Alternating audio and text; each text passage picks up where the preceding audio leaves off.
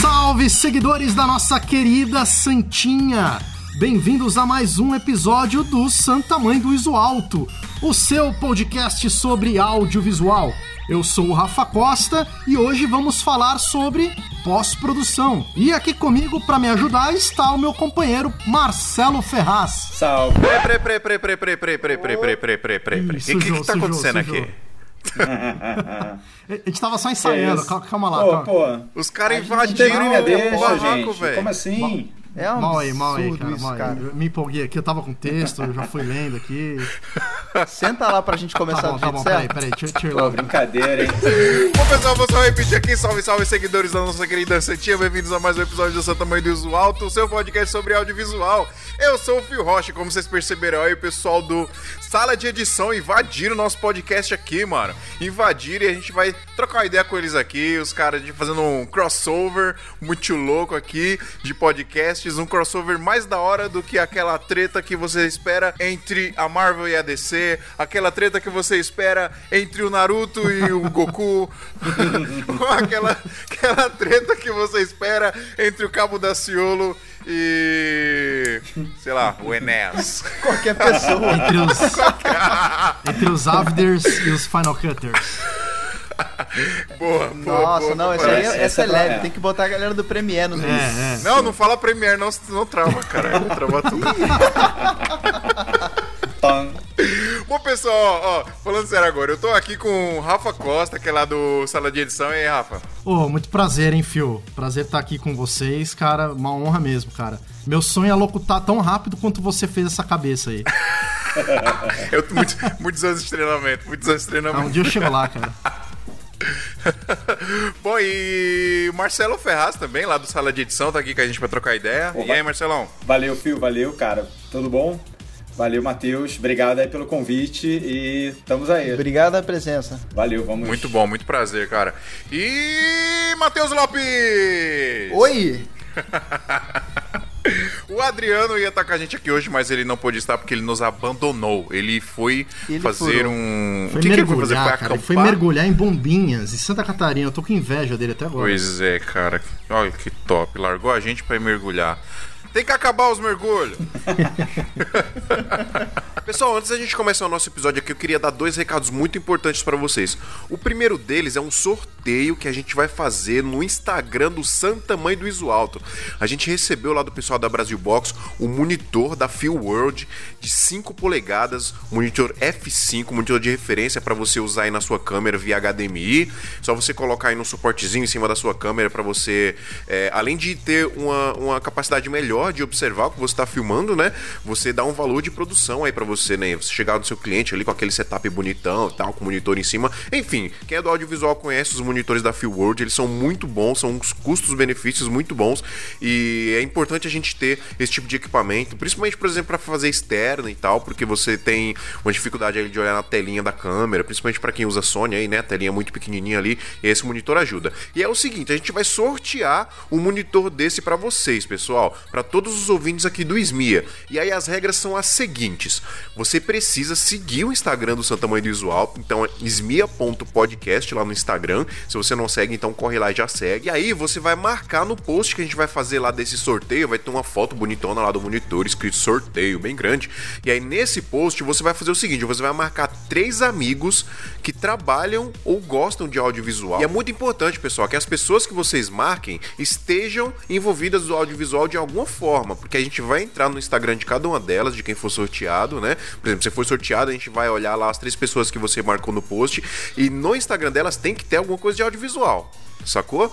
Não adianta também falar pro cara do nada postar uma foto lá de audiovisual. A gente vai olhar aí pelo menos uns dois meses atrás, ver se tem alguma coisa relacionada ao audiovisual. Porque, galera, o intuito disso aqui é divulgar o Santo Mãe do Alto pra quem gosta de audiovisual e pra quem trabalha com audiovisual. Senão não tem muito sentido. Então a gente pede a ajuda de vocês também. Então, basicamente é isso. As regras são essas. Vocês vão marcar três pessoas que estão envolvidas com audiovisual nesse post e vai seguir o Instagram do Santa Mãe dos Altos. E aí, pessoal, a gente tá publicando esse episódio hoje no dia 31 de outubro, é uma quarta-feira. E a gente vai dar um mês aí de prazo pra galera ir lá e seguir o Instagram e marcar as pessoas, as três pessoas que querem marcar. E aí no dia 30 de novembro, então no dia 30 de novembro, uma sexta-feira, nós vamos fazer uma live no nosso Instagram do Santa Mãe do Iso Alto e vamos fazer um sorteio ao vivo para todo mundo ver, tá? A gente vai divulgando isso nas nossas redes sociais, tanto do Santa Mãe do Alto quanto nas nossas redes sociais pessoais, né, nos nossos Instagrams pessoais, a gente vai divulgando isso durante esse mês. Mas então é isso, galera. Marca aí os três amigos e no dia 30 de novembro, uma sexta-feira, nós vamos fazer o sorteio ao vivo no Instagram do Santa Mãe do Alto, beleza? Galera, esse monitor ele custa aí em média no mercado normal aí aqui no Brasil, R$ 1.800, tá? Então o monitor aí, apesar de ser um custo-benefício, ele né, tem um valor bem, bem interessante. Comprando lá na Brasil Box, você vai pagar uma média de R$ 1.300, R$ 1.200, porque né, vocês já sabem que o pessoal da Brasil Box tem um valor melhor aí do que o normal aqui no Brasil, né? Então, entre R$ 1.300 e R$ 1.800 é que você vai ganhar, beleza? Então, participa aí, pessoal. E se você quiser comprar algum equipamento, já sabe, né? Acesse o link aqui na postagem lá no site santamanhodoisoalto.com. Acessa pelo nosso link, entra no site da Brasil Box e compra lá que o pessoal vai ajudar a gente. A gente vai ganhar um agradinho deles aí, beleza? E falando de agradinho, pessoal, eu queria dar o segundo recadinho aqui para vocês, que esse aqui é muito importante pra gente, tá? Nós estamos com dificuldade aqui com os gastos com o podcast. Então a gente tem gasto com site, servidor de site, servidor para colocar os podcasts nos agregadores, inclusive no Spotify, que a galera cobrou tanto a gente, a gente colocou lá e tem custo isso, tá, pessoal? Então a gente lançou o nosso PicPay tá, pessoal? Que é a plataforma que a gente está usando para vocês ajudarem a gente. Tem dois planos lá, pessoal, no PicPay. Tem o plano de 5 reais por mês, então você fazendo essa assinatura de 5 reais por mês, nós vamos dar um lindo e maravilhoso obrigado a todos vocês que nos ajudam em todos os episódios aqui do Santa Mãe do Visual. Esse plano de 5 reais, a gente chama ele de top, tá, pessoal? Vai lá que tá escrito plano top. E o plano topzera é o plano de 15 reais. Então nós temos dois, né? Tem o de 5 reais e tem o de 15 reais por mês. O de 15 reais, pessoal, você assinando ele, nós vamos vamos dar o direito de vocês entrarem no grupo do WhatsApp do Santa Mãe do Iso Alto. E é muito legal porque, assim, lá no grupo do Santa Mãe do Iso Alto do WhatsApp, vocês vão poder trocar ideia com os participantes aqui do, do podcast, trocar ideia diretamente com a gente para pedir dicas e tudo mais. A gente costuma discutir bastante sobre audiovisual lá. E o mais legal é que vocês também vão poder, né, sugerir pautas. E, quem sabe, aí um dia até participar dos episódios, né? Vocês vão estar tá lá, né, no grupo. Por que não participar, né? Se você gosta de falar, etc. É uma possibilidade. Não estou prometendo nada, mas é uma possibilidade, tá, pessoal? Só tem que correr, por exemplo, esse plano de 15 reais, porque o WhatsApp ele limita os grupos a 256 pessoas, se eu não me engano. Então, né, tem um limite aí pra gente colocar. A gente não quer criar um segundo grupo, porque, enfim, já é difícil a gente gerir os grupos que a gente tem aqui. Imagina se a gente criar mais um. Então, vai ser um grupo só para 256 pessoas, tá, pessoal? Então, galera, ajuda a gente aí. Vocês ajudando a gente, a gente vai conseguir continuar aqui com a produção do podcast e a gente não quer parar de jeito nenhum, tá? Porque a gente tá recebendo muitos feedbacks aí, então a gente não quer parar. Então, pessoal, se vocês quiserem ajudar a gente, é muito fácil. É só baixar o aplicativo do PicPay aí nos seus smartphones, no seu iPhone, no seu Android, etc. Aí você faz a sua conta lá, se você ainda não tiver, e você clica em pagar. Quando você clica em pagar, vai aparecer um local para você fazer a busca. Na busca, você procura por Santa Mãe do Iso Alto. Já era. Vai aparecer lá os dois planos para vocês. Só vocês escolherem o plano que melhor cabe no seu bolso, o que você prefere fazer e nos ajudar. E por último, aí eu falei que eram dois recadinhos, mas último recadinho, pessoal. Mandem e-mail pra gente. Nós não estamos recebendo e-mails, pessoal. santamanhodoisualto.gmail.com Manda e-mails, a gente quer saber do feedback de vocês e a gente quer saber as histórias de vocês no audiovisual. A gente quer contar aqui para vocês, as, pra galera, as histórias de vocês, beleza? Então é isso, pessoal. Vamos pra pauta que eu já falei demais aqui. Você está ouvindo Santa Mãe do Iso. Around the world, around the world. Bom, pessoal, então hoje a gente vai falar sobre pós-produção, né? É, só apresentar aqui rapidão pra galera que tá aqui, que, dos ouvintes aqui do Santa Mãe do Alto pros MIA, pros mais íntimos. Pessoal do o, o Rafa Costa e o Marcelo Ferraz, cara, eles têm outro podcast de audiovisual que é o Sala de Edição e lá eles falam sobre pós-produção. Então eles dão, falam, tem bastante assunto sobre é, edição mesmo, né? Pós-produção em geral de, de conteúdo de vídeo, né? Conteúdo audiovisual.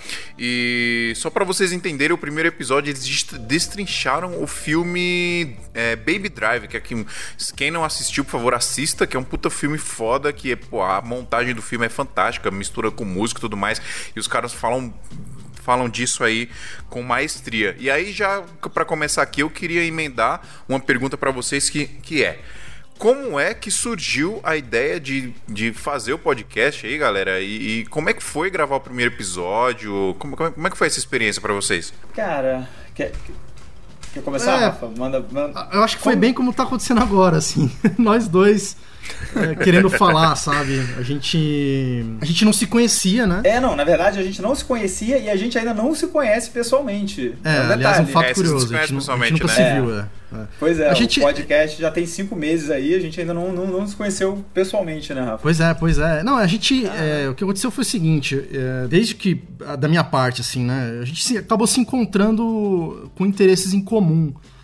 É, eu sou editor já faz um bom tempo e, e, aí teve essa revolução do Final Cut em 2011 e de lá para cá, assim, tem sido é, um, o software ele sofreu muito no lançamento dele, teve muito preconceito e tal. Eu sempre acreditei muito nele e sempre estudei muito ele, dei muita aula, joguei muito dinheiro por causa disso também. Mas é, sempre foi difícil achar outras pessoas que editassem nele. E e aí, cara, internet, é, grupo de, de Facebook e tal. E aí eu conheci o Marcelo, a gente começou a falar, falar, até que um dia a gente falou, cara, é, o Marcelo mesmo virou para mim e falou, pô, a gente tinha que fazer, pô, fa falar isso para as pessoas, porque a gente comentava umas coisas, tipo, ele tirava dúvida para mim, eu tirava dúvida para ele, e nós. Vocês queriam expandir, né? A gente ficava entre a gente. Eu comecei a fazer uma página também, né? Teve a página do, do Falando Final Cut. É, é o, uma... o, Marcelo fez essa página e eu cheguei nele por causa dessa página. Fala é, um pouco da foi, página, foi Marcelo. Pois é, eu fiz, eu também, também sou, sou aficionado de Final Cut, assim, desde a época que saiu, e aí chegou 2016, mais ou menos, eu falei, pô, vou tentar fazer um blog aqui. Fiz uma página de WordPress, eu já tinha tentado uma, uma, outra página que não deu muito certo. E aí eu comecei a fazer o Falando Final Cut. E aí fiz ali no WordPress, fiz também uma, um, uma página no Facebook.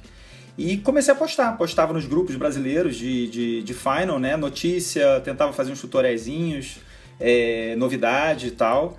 E eventualmente o Rafa, eu acho que a gente até já tinha se falado, é, é, assim, trocado ideia mesmo nos grupos, mas nada, nada focado no, na página em si.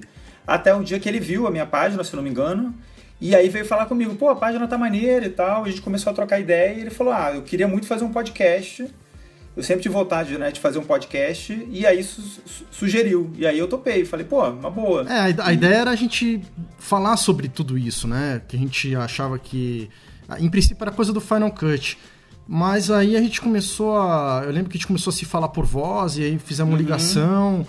E, e, a gente se afinou muito, assim, desde o primeiro contato. E eu falei, caramba, esse cara é muito massa. E, e ele, um cara bem, bem esforçado, tem o site e tal, não sei o quê. E aí que eu tenho, por formação, eu entrei em, em, em, na faculdade pensando em. Eu fiz rádio e TV, né? Mas pensando em ser locutor na época. Então, assim, eu parei até a faculdade para fazer um curso de locução, um curso de rádio mesmo. Então, eu sempre tive isso meio mal resolvido na minha vida, assim, que era um sonho que eu tinha, uma carreira que eu queria seguir, mas por conta do mercado, uh, enfim, o, e, a edição de vídeo acabou me pegando de um jeito mais me apaixonei mais por edição, né? Então acabou ficando uma coisa meio para trás. E aí, com a evolução do podcast, da mídia podcast, vinha me ocorrendo assim, puta, eu, eu podia abrir um podcast, fazer alguma coisa e tal. E aí, conversando com o Marcelo, a gente teve a ideia de fazer um podcast sobre Final Cut. Em uhum. princípio, a gente ia falar só sobre o Final Cut. Tá, a ideia era só Final Cut no É, começo. fazer um site é. e um podcast pra falar do Final Cut. Porque tem nos Estados Unidos, né? A gente tem dois, três ou quatro famosos de Final Cut, né? Você tem o. Me ajuda aí, o Marcelo. Tem o tem FCPX é, tem Grill. Tem o F, é, Final Cut Grill do Chris Fenwick, né? Que já tem, tem o FCP ele, Radio. Ele parou, é, durou, passou tem durante o Final anos. Cut Pro Radio. É, e o Final Cut Pro e tem Radio. muitos canais, são... né, cara? Oi?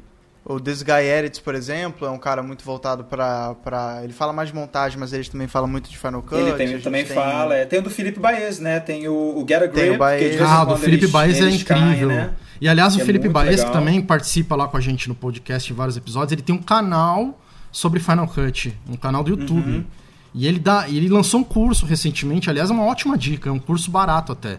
Ele lançou uma Eu promoção. comprei, cara. É muito. é- e é legal, não é? Sim, ele é muito didático, ele tem uma didática bem maneira. Você, É, você então. gostou? Você- Cara, eu, eu gostei, mas eu, tipo assim, eu já manjo bastante do Final Cut. Eu comprei por conta de um problema que eu não tava conseguindo solucionar. Até falei com vocês e Sim, ninguém conhece a solução foi aí que começou o problema. nosso- nosso Ah, é contato, verdade, né? é, é um curso introdutório, é realmente. Ele é mais introdutório mesmo. Mas enfim, aí essa história do Final Cut, isso aqui, eu, um dia eu acordei assim e falei, cara, virei pro Marcelo e falei, puta, mano, eu acho que a gente podia falar de edição, né, cara, de pós-produção. Eu tenho tanta experiência, você também, a gente tem tantos amigos, né? E não existe, porque eu lembro que eu. an- Antes até dessa coisa de pensar no Final Cut, eu já consumia também muito podcast, né? E eu sempre procurava ali alguma coisa eh, de pós-produção e assim, não existe. Você pode procurar Não aí. tem, né? Não Verdade. tem. É, É, não, a tem coisas legais de. É, tem, tem coisas legais de audiovisual. Por exemplo, vocês, o, o Santa Mãe do Iso Alto. Tinha o áudio visuando, não tinha? É, é, pra trás. Sim. Tem um monte, mas assim, ah, não um monte também, mas alguns bons, né? Mas de pós-produção, cara, não tinha nenhum. E aí eu falei, puta, tá aí a oportunidade, vamos, vamos falar, vamos abrir esse mundo. Acho que a gente tem tanta coisa pra falar, pra reivindicar, pra alertar, pra se comunicar. A gente E pessoas, né? Pessoas pra, pra gente, com, com as quais a gente possa aprender também, né? Uma das Sim. melhores, uma das coisas mais É, interessantes, né? é, Poder entrevistar as fica muito- pessoas e. A gente e fica muito preso na ilha, né? O editor é um, é um bicho muito solitário, né? Então a gente tava com essa É, vontade de so- se socializar, tá ligado? Mas que ideia de jirico de criar um podcast pra ensinar as pessoas, né? Não é? Entregar Cara, ouro Que da. ideia de louco, Eu velho. Se tivesse como avisar pra não fazer isso, cara, Pois eu é. feito.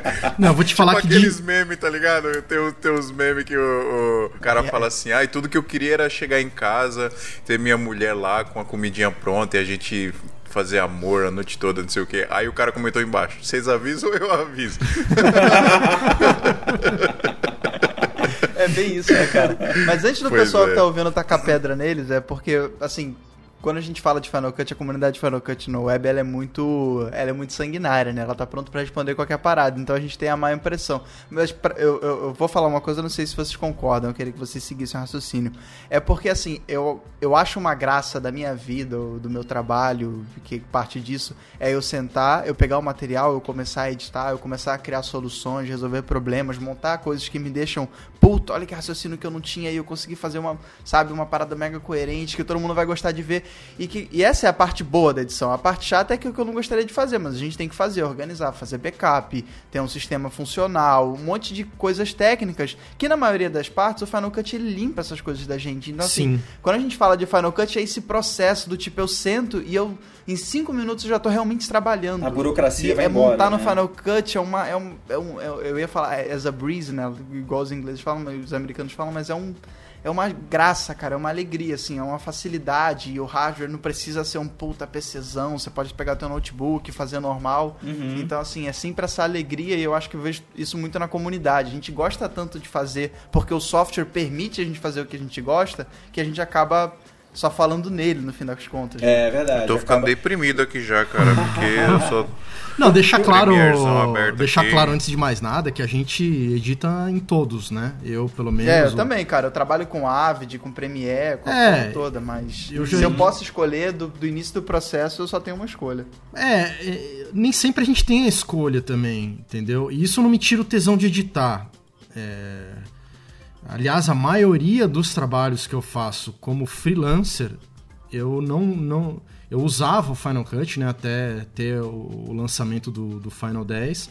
E a partir do momento que as produtoras praticamente todas abandonaram, eu conto assim, nos dedos de uma mão, às vezes que, sei lá, nesses 15 anos eu editei no Final 10 em alguma produtora. Nas né? produtoras, né? É, só, é a tua opção produtoras. em casa, né? Na tua produtora. Sim, né? é, porque acabei abrindo a minha produtora e, e, enfim, pegando muito mais freela. Hoje eu tenho meu maior volume de trabalho é em casa, né? É na, é na escotilha aqui, que eu- é minha empresa, mas é dentro da minha casa. Então. Mas fa- falando, falando nessa. Já você falando da sua empresa aí, eu queria já emendar uma pergunta aqui, que é como vocês iniciaram a carreira de vocês no audiovisual? Foi já direto com edição? Como que vocês começaram? Você fez faculdade de rádio e TV, né, Rafa? Eu fiz, eu fiz, eu entrei, vou tentar dar uma resumida aqui, mas em 2001 eu entrei em rádio e televisão, eu tinha tentado jornalismo no ano anterior, quando acabei o terceiro colegial, acabei em 2000. Aí em 2000 eu não entrei direto em jornalismo, aí eu conheci o curso de comunicação social focado em rádio e televisão.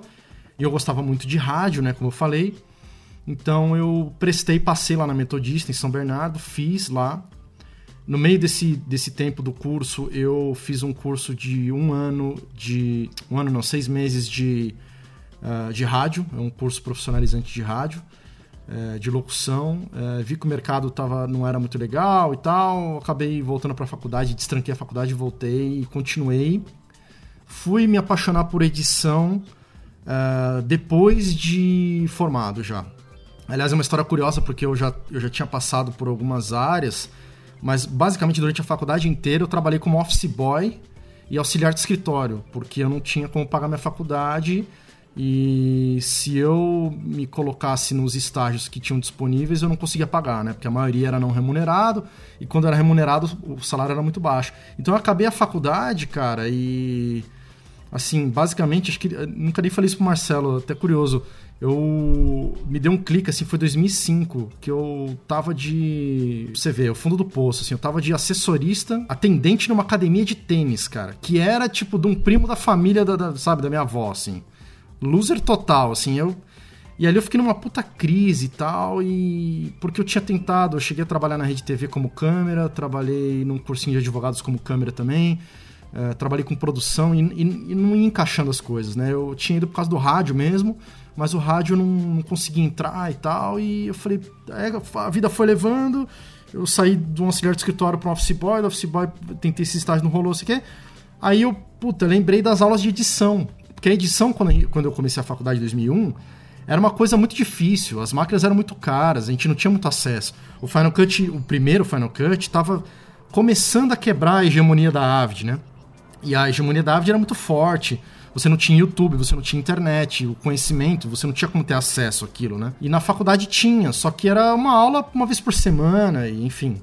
Ficou aquela coisa meio vaga. Aí eu fiz um curso de especialização de, de edição é, em 2006 e eu joguei all-in, assim. Falei, é a minha última esperança no audiovisual. Eu tentei todas as outras áreas que eram mais fáceis. E eu falei, eu lembro que eu gostava da edição, mas não tinha dinheiro para comprar máquina, não tinha dinheiro para fazer curso. Eu falei, bom, vou tentar. E joguei tudo. E fiz uma semana de curso e, cara, me apaixonei, assim, foi amor à primeira vista. É, foi tipo quando, sabe, encontrar uma, a, a tua esposa, assim, a tua, a tua namorada, assim. Foi um bagulho louco, assim, cara, louco, louco. E aí, e qual era o software do que você eu fiz o Final Cut, era, era, o Final. Era o Final, era Final Cut. 2 ou 3. 4? 2? É, Putz, pegou bem no começo. É, não né? era nem HD, era SD, assim, era. Imagina, era dois, é, 2006. O YouTube nem existia. E aí. Era eu só sei que eu saí. Era né? tudo mato. Como assim? O YouTube não existiu em um Não era preto branco o YouTube vida? nessa época? Pois é, cara. Pois é. Cheguei não, não eu falo porque eu falo porque assim, cara, olha a situação, né? Hoje em dia, falando assim, é, às vezes a gente perde um pouco a noção, né? A gente precisa contextualizar um pouco. Eu vim de uma família que tinha. É porque quando começa a ficar idoso, né, cara? Você tem que lembrar pros jovens que. É meio isso, cara, é meio isso. Porque não tinha, não tinha informação. Então, assim, tinha o curso. Não tinha outro jeito de aprender a não ser o curso. Eu não tinha nem computador em casa. É, na minha casa, nem PC, nem Mac, nem nada. Então, assim, quando eu fiz o curso, eu tive uh, o acesso às máquinas que eu já tive na faculdade ali, mas agora no modo mais específico. Só que eu só tinha uma apostila, cara. E eu anotei tudo na apostila, que nem louco, assim. Eu tenho até hoje essa apostila. E foi anotando tudo que o cara falava. E quando acabou o curso, eu falei, bom, agora é o seguinte, eu tenho, sei lá, um prazo de no máximo um mês para arrumar algum trabalho na área porque se eu não arrumar uma máquina para eu editar, eu vou esquecer tudo que eu aprendi. Adeus Vai esquecer curso, é, tudo. Adeus curso. É, é um drama, e aí, cara, basicamente eu peguei na época o guia do. Guia, guia do audiovisual, guia sei lá. Ah. Não, não era do estudante, era um, era não, guia não, do audiovisual uh -huh. que tinha uma lista de produtoras. Cara, tinha umas 300 e cacetada lá, velho. Eu liguei uma por uma. É, falando, Caraca, olha, eu, eu, fiz o lá, lá, lá, fiz o curso de edição, tô precisando trabalhar. E aí, numa dessas, uma. uma pra você ter ideia, quando eu te falei o YouTube não existia, era uma. Era uma web TV, me chamou. É, nem existe mais, nem, nem no canal no YouTube eles têm mais, a empresa não existe. Era uma, era um, um, uma web TV sobre vendas, sobre ponto de venda, o vendedor profissional, era uma, umas coisas assim. E aí, cara, foi- isso foi. Eu entrei e nunca mais saí. Isso foi 2006 e tamo aí. Agora 2018, já fazem 12 anos na edição, né? E eu fui pulando aí em várias. em já passei por várias televisões, produtoras e agências, né? E hoje eu tenho a minha produtora e eu. Além de produzir, eu continuo editando. Eu não me vejo não editando, assim. É uma coisa que eu preciso fazer, assim. É uma, uma paixão muito grande. E você, Marcelão? Como é que é a sua história aí? Pois é, eu só terminando a, a- história do Rafa aí, você tinha falado, né, Rafa, lá no, no, no- no nosso no, no episódio que a gente gravou com, com o pessoal é, sobre, sobre essa sua questão com as câmeras, né? Que você realmente então não, não, não se deu bem desde o início, né? Não, cara, você foi um desastre, sua velho. praia é realmente a edição, né? Foi um desastre, sim, foi um desastre, cara. Pra mim e pro, e pra quem me contratou. Foi- não, foi muito, não foi muito agradável, não. Pois é, Phil, no meu caso, eu comecei um pouco tarde, porque eu fiz outra faculdade antes, eu fiz biologia, fiz a parada nada a ver assim Ah, com, com edição de Tudo a vídeo. ver, Tudo a ver, velho. Tudo a ver, né? Quem nasce biólogo já sai editando, é normal. tá no DNA, né? Eu fiz. eu fiz biologia na, na Federal aqui do Rio, aí trabalhei, cheguei, fiz biologia marinha e fiz licenciatura. E aí trabalhei durante um tempo em escola, é, primeiro segundo graus. E só que aí chegou uma hora que eu vi que aquilo ali não era, não era a minha praia, sabe? É, eu, eu gosto muito de dar aula, mas eu vi que, que dar aula em escola naquele momento pra mim, assim, é, é, crianças e, e não, não, não, não tava muito na, no meu perfil, assim, naquele momento, dar aula pra, pra galera mais nova. E aí eu, eu fiquei meio assim num limbo, sem saber o que, que eu fazia. E aí o pessoal da, da minha família veio, veio lembrar, assim, da, da possibilidade de eu fazer um curso de cinema. Porque como eu já tinha o, o curso de biologia, eu tinha possibilidade de bolsa aqui no Rio, né, na Estácio.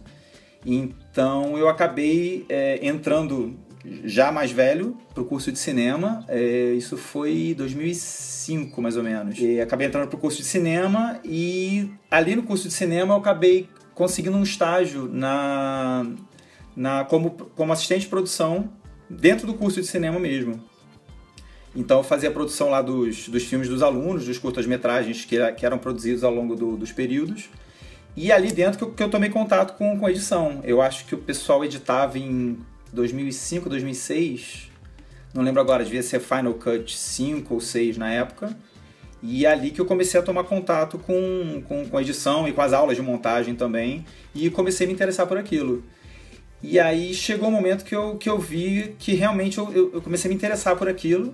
Cheguei a fazer um curso de Premiere na época. Não lembro exatamente qual era a versão do Premiere, mas devia ser CS3, mais ou menos. Aí o curso travou. Exatamente, não, não, consegui, não consegui terminar. Eu não me aguento. congelou, não, congelou, não fomos até o final. Sacanagem. E aí eu acabei. E aí, né, nessa de, de aprender Premiere, eu fui correr. né, Nessa época eu já tinha internet, né? Ao contrário do Rafa, eu já comecei a correr atrás de, de outros cursos online. E aí eu descobri um camarada que foi a salvação assim da minha vida, um tal de Larry Jordan. E Nossa, esse nem me cara, quando eu encontrei os Esse cursos cara, que- dele, que com- barba, hein? É, é, é. Que barba, que voz. Que barba, que Ex- voz. exatamente. Que a voz- Você que fala Larry Jordan, você lembra, você lembra da, da- do, do tom de voz dele. E aí. Não, aquela voz que duas horas da manhã você precisa resolver um problema pra entregar e ela vem, ela te acalenta, né? Ela fala, ó, então, Uma você fazer assim. Exatamente. É, É, quase, cara, um, é quase um. ASMR, já ouviram essas coisas de ASMR? Nossa, É, o- o Larry mano, Jordan é o Morgan Freeman da edição, cara. Exatamente. É meio isso. E aí eu peguei um. Peguei, baixei um curso, baixei tipo o Pirate Bay é, na época. é, achei um curso dele, baixei, Não, comecei Marcelo, a você estudar. comprou, eu lembro que você comprou, cara. Ah, é verdade. Não, não é verdade. Eu vi É. que tinha no Pirate Bay, mas aí. Você até me mandou a licença dele, pô. Você falou, olha, a Exatamente. primeira licença aqui. Parte B é aquele site de compra e venda Isso, de coisas, isso, né? É, Site a biblioteca do, do Paulo Eu só, eu Coelho. só vi que existia, entendeu? O Pirate Bay me informou, me informou da existência daquilo e eu fui Isso, comprar lá no isso, site direitinho. Recebeu pela newsletter, né? É, porque a parte mais importante do parte B é quando tá escrito assim, é, né, vá até o desenvolvedor e compre o software. Né? exatamente. exatamente. Isso aqui é só uma Exatamente. demonstração. É, exatamente. Pois é. uma demonstração E aí eu acabei aprendendo, aprendendo por aprendendo assim o básico por ali. E aí surgiu uma oportunidade na faculdade que na verdade não tinha nada a ver com com Final Cut naquele momento. Eles abriram o primeiro curso de ensino à distância aqui do Rio.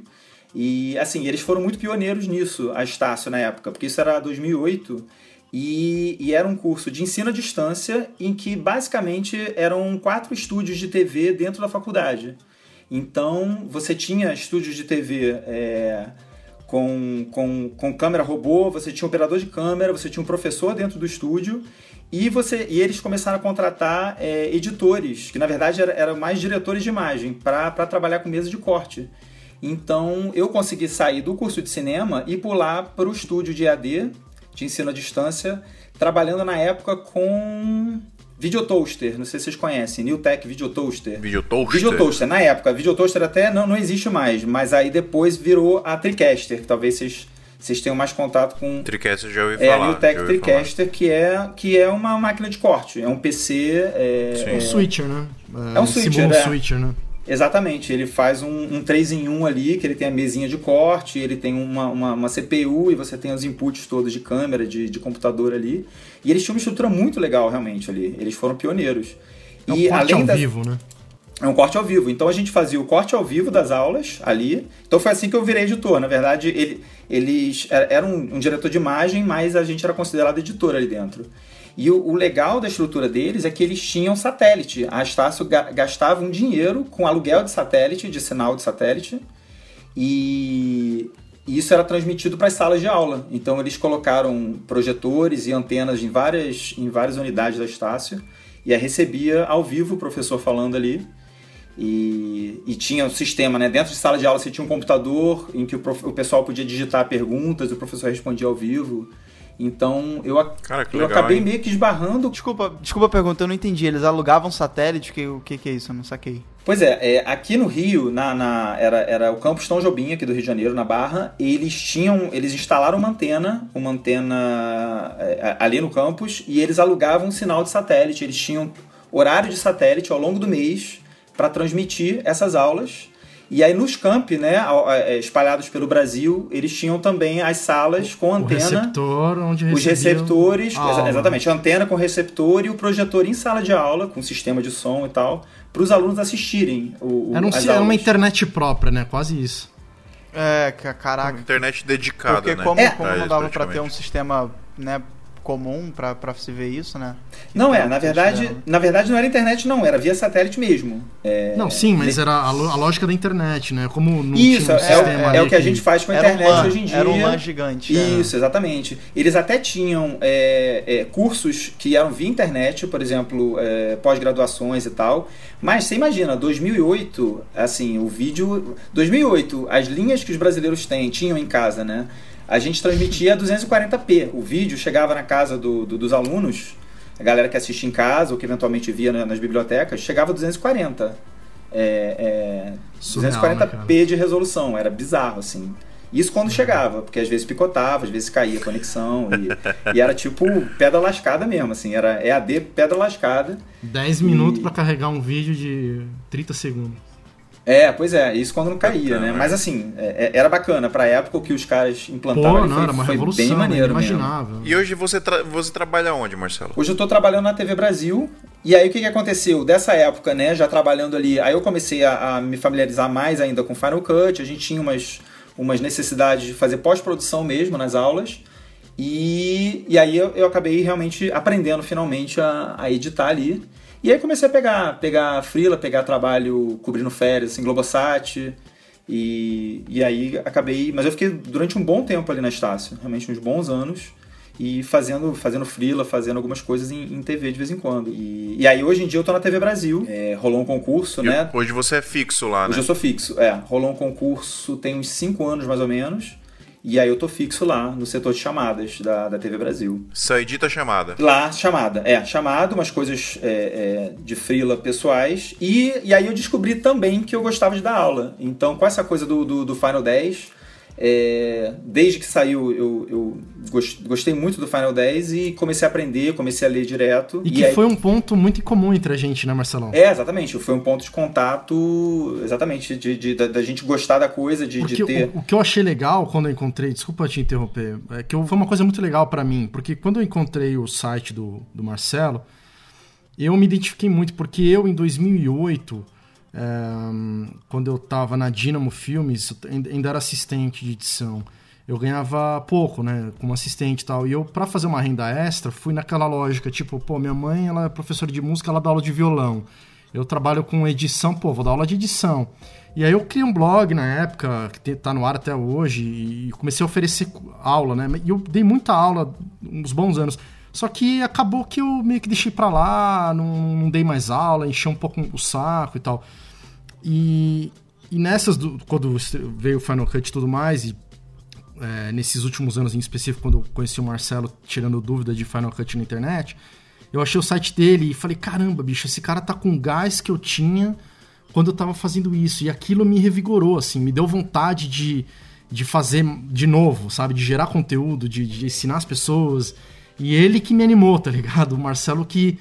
Eu falei, caramba, o cara é professor, o cara manda bem, ele explica bem, ele, ele, ele fala bem, ele dá dicas boas, ele é muito Que agilizado. da hora. Que legal, cara. É, você começou lá pra trás, né? E, e tem uma coisa, ah, uma coisa, Rafa, que eu, que eu acho que eu nunca falei isso pro Rafa. É, uns anos pra trás, eu tava vendo alguma coisa de, de dar aula, também pensando em questões de dar aula e tal, bem antes de fazer o Falando Final Cut. E eu acho que eu mandei e-mail, cara. Eu vi o teu site, sei lá, no Google. Eita, e eu, e eu acho. Não, não, e eu acho que eu dei uma de João sem braço e te mandei e-mail perguntando o valor de aula. Com certeza eu respondi.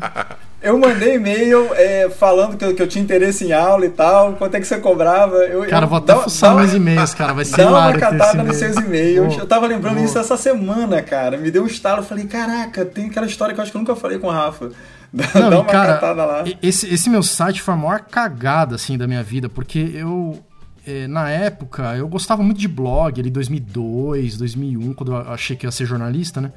E a minha irmã virou jornalista. E eu e ela, a gente gostava muito de internet e tal, quando começou a surgir. E, e a gente fez blog, a gente escrevia, e aí eu, quando eu resolvi fazer esse blog de edição, eu já manjava de hashtag, essas coisas, umas coisas mínimas, assim, sabe?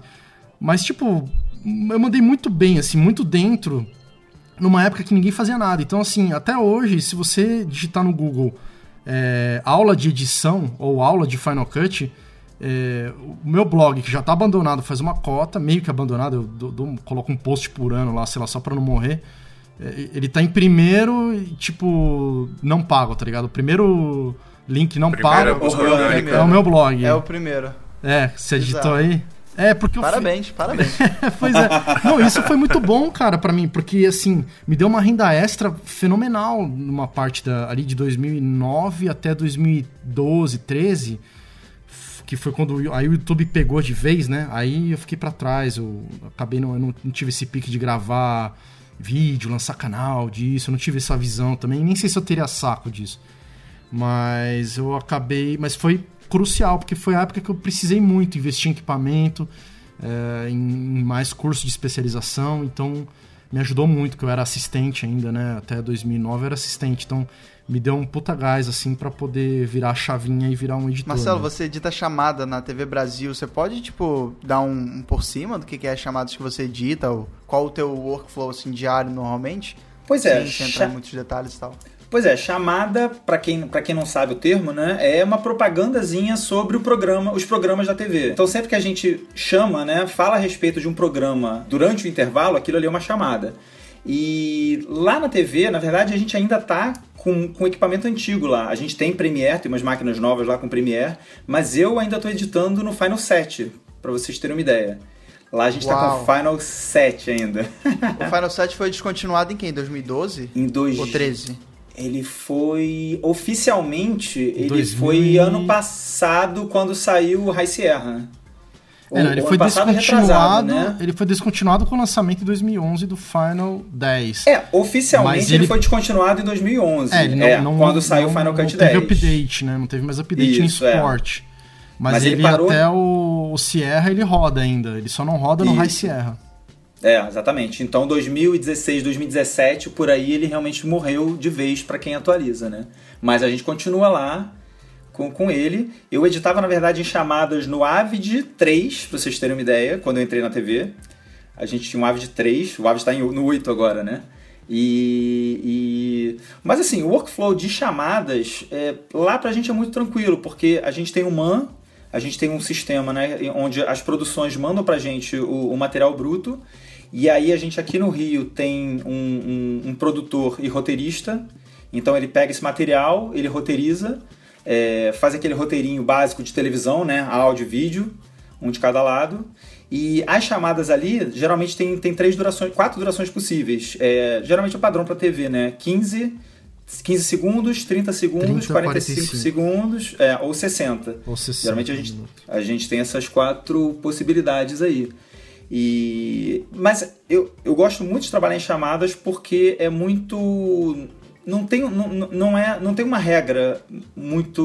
Não é muito fechadinho, sabe? A gente tem uma liberdade muito legal para trabalhar ali. Então, ao contrário de um programa que tem que ter uma linguagem específica, a gente pode criar bastante, a gente pode variar bastante assim na linguagem do que a gente está trabalhando, né? E muda também, acho que de cada chamada para chamada vai mudando bastante, muda, né? Muda, muda totalmente. Então, por exemplo, o programa de cinema, a gente tem a liberdade de criar, de criar uma chamada numa pegada de trailer, fazer um trailer meio de terror, fazer um trailer meio de ação. É, você vai ter um programa jornalístico, você vai ter que ser mais, mais sério, você vai ter que seguir mais uma formulazinha ali, né? Alguns programas você vai ter que ser mais é, você vai ficar mais travadinho realmente no, no, estilo do programa. E a gente tem aquelas chamadas que a gente chama de, de manute, né? Que são, são chamadas que podem rodar a qualquer momento. Elas só falam a respeito do que é o programa, te dá uma ideia geral do programa. Então você não está preso no programa da semana, naquele episódio da semana. Então ali a gente pode viajar também, a gente pode, pode criar ali praticamente o que a gente quiser, né? De acordo com, com, com o que a gente vai trocando com, com, com os roteiristas e com, com a produção do programa também.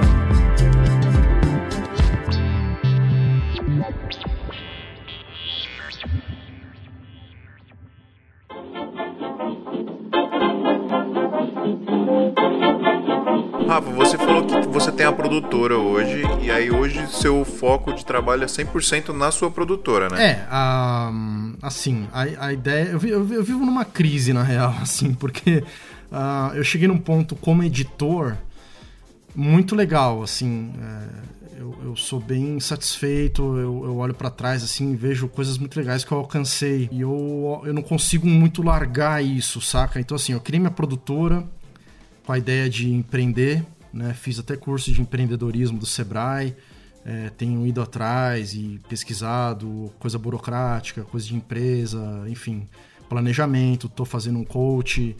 É, aliás, o, o, meu coach tem um podcast muito legal chamado é, SalaCast, que é um, enfim, ele, ele tenta destrinchar um pouco essas, desmistificar essas coisas de, Qual o nome? de empreendedorismo. SalaCast. SalaCast. É, ele. Já tô adicionando aqui no meu Pocket Casts. Viu aí? Achou?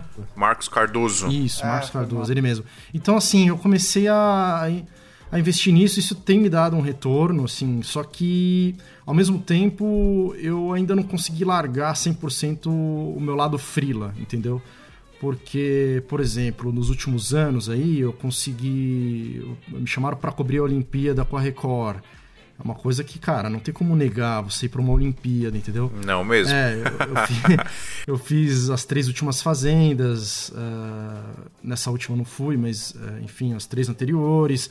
Eu trabalhei agora no SBT e tal. Então, assim, ao, ao mesmo tempo que é, é, me, me cansa um pouco, já, já tô um pouco cansado de, de alguns formatos e tal, é, são coisas grandes e boas, com, com, com, até um certo retorno financeiro razoável até. É, uns melhores, outros nem tanto, mas na média ali.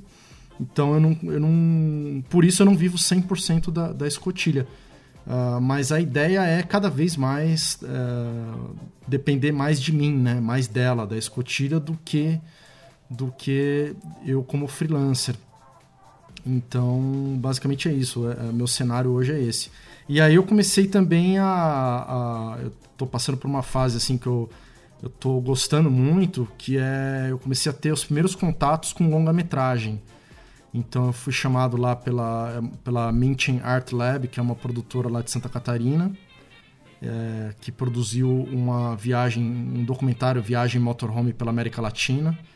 Uh, eu montei lá, passei, isso foi 2015, 2016, passei lá um tempo, é, um belo tempo, passei três ou quatro meses lá montando o documentário, aí fechei o documentário, uh, rolou uma sinergia muito boa, o pessoal gostou muito do resultado, resolveram fazer uma segunda viagem, me colocaram pra, até para dirigir a, a, a, produção da produção de, de, a estrutura toda de, de que câmera que ia ser, como é que ia logar e tal. Já fui meio que fazendo uma pré, uma pré, né, edição ali, uma, uma pré pós-produção. e, e, aí e agora eu tô até uh, final do ano tô vou voltar para lá para Santa Catarina para a gente montar agora esse segundo filme. Então eu tenho me encantado bastante assim por projetos é, fiz até um curso de, de, documentário que, aliás, eu indico muito ali no Instituto Barco, para quem é de São Paulo muito legal. É um, é um curso com a Débora Osborne e com a Flávia Guerra. A Débora Osborne ela é produtora executiva da Big Bonsai, uma produtora aqui de São Paulo, grande. E a Flávia Guerra ela é jornalista. Ela dirigiu também alguns, alguns curtas. Ela foi colunista do Estadão muito tempo de cinema, é, repórter, colunista. Eu, eu a conheci inclusive na época que eu dava aula de Final Cut, porque ela precisava ir para Londres fazer um é, um, um curtinha lá e ela precisava filmar e editar e mandar para o Estadão, alguma coisa assim. E, e, ela precisou aprender o Final Cut meio express, assim, na época foi quando eu a conheci. E, então eu fiz o curso, tenho me encantado muito. Então meu objetivo tem mais é, tá mais pra esse lado também, entendeu? Enfim, tá uma confusão minha vida. e no meio disso tudo eu resolvi fazer um podcast e voltar às pois minhas é, origens do rádio. de desgraçar tudo, você meteu um podcast. é, com, com periodicidade marcada. É, tô, é, a galera que trabalha nessa área não bate bem, pra né, sair de 15 em 15 dias, pois é. Não, então sabe o que, que, é? Eu vou fazer um podcast aqui é. com os amigos, pá. É, cara, é uma coisa que a gente tem que. Até a gente brinca, né? Mas. Um, foi uma preocupação, inclusive, minha. Eu tenho muito essa preocupação com a vida pessoal, né?